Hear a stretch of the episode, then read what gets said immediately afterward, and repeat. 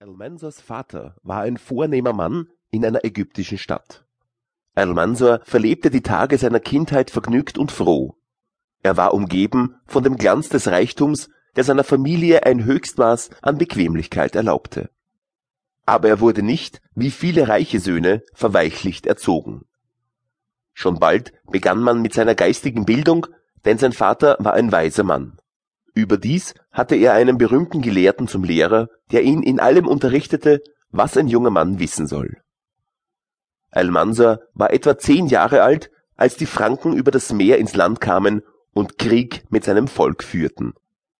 Der Vater des Knaben muss den Franken ganz besonders ungünstig gesinnt gewesen sein, denn eines Tages, als er eben zum Morgengebet gehen wollte, kamen sie und verlangten seine Frau als Geißel für seine treue Gesinnung gegen das Frankenvolk.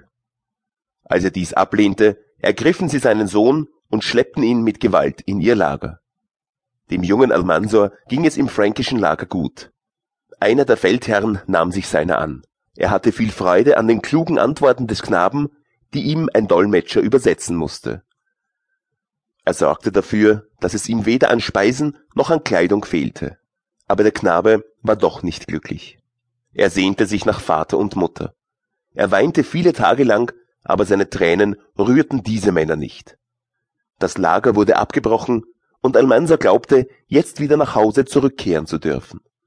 Aber es war nicht so. Das Heer zog hin und her.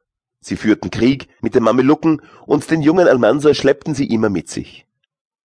Wenn er die Hauptleute und Feldherren anflehte, sie sollten ihn doch heimkehren lassen, wurde er immer wieder abgewiesen. Sie erzählten ihm, dass er ein Unterpfand für die Treue seines Vaters sei. So war er viele Tage lang unterwegs. Auf einmal aber entstand eine Bewegung im Heer